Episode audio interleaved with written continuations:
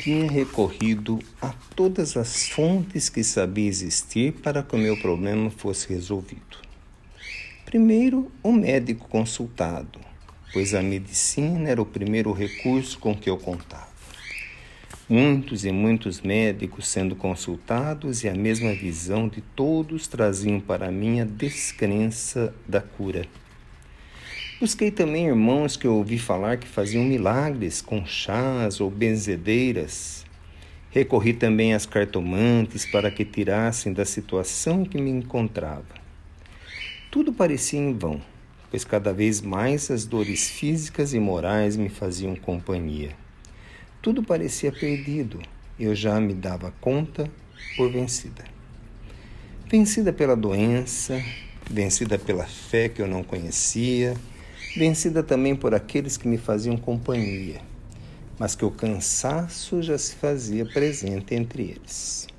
Estava terrivelmente só, até que um dia algumas palmas no portão foram ouvidas. E eu, abrindo a porta, perguntei o que aquela senhora buscava. Trazia ela consigo uma criança muito alegre que me disse: Eu e a mamãe ainda não nos alimentamos hoje e por isso queria que a senhora nos ajudasse. Com muita dificuldade de andar, busquei os últimos recursos de força e busquei algo que as alimentasse. Vendo a minha dificuldade, a menina, tomando minha mão para me ajudar, disse à sua mãe: Mãezinha, vê como ela está doente. Ore por ela, mamãe, como a senhora faz quando eu fico doente. A senhora, pedindo-me licença, colocou sua mão em minha cabeça e orou tão profundamente que parecia que o meu corpo recebia um banho de luz. Minhas pernas foram melhorando, minha cabeça se traduzia em uma emoção forte e com ela comecei a orar. Não sei quanto tempo ficamos naquela bênção de paz.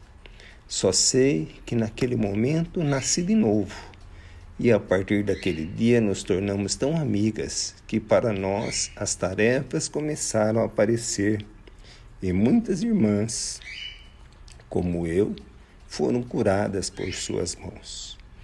Minha casa recebeu um aposento para que as nossas preces beneficiassem quantos viessem ter conosco.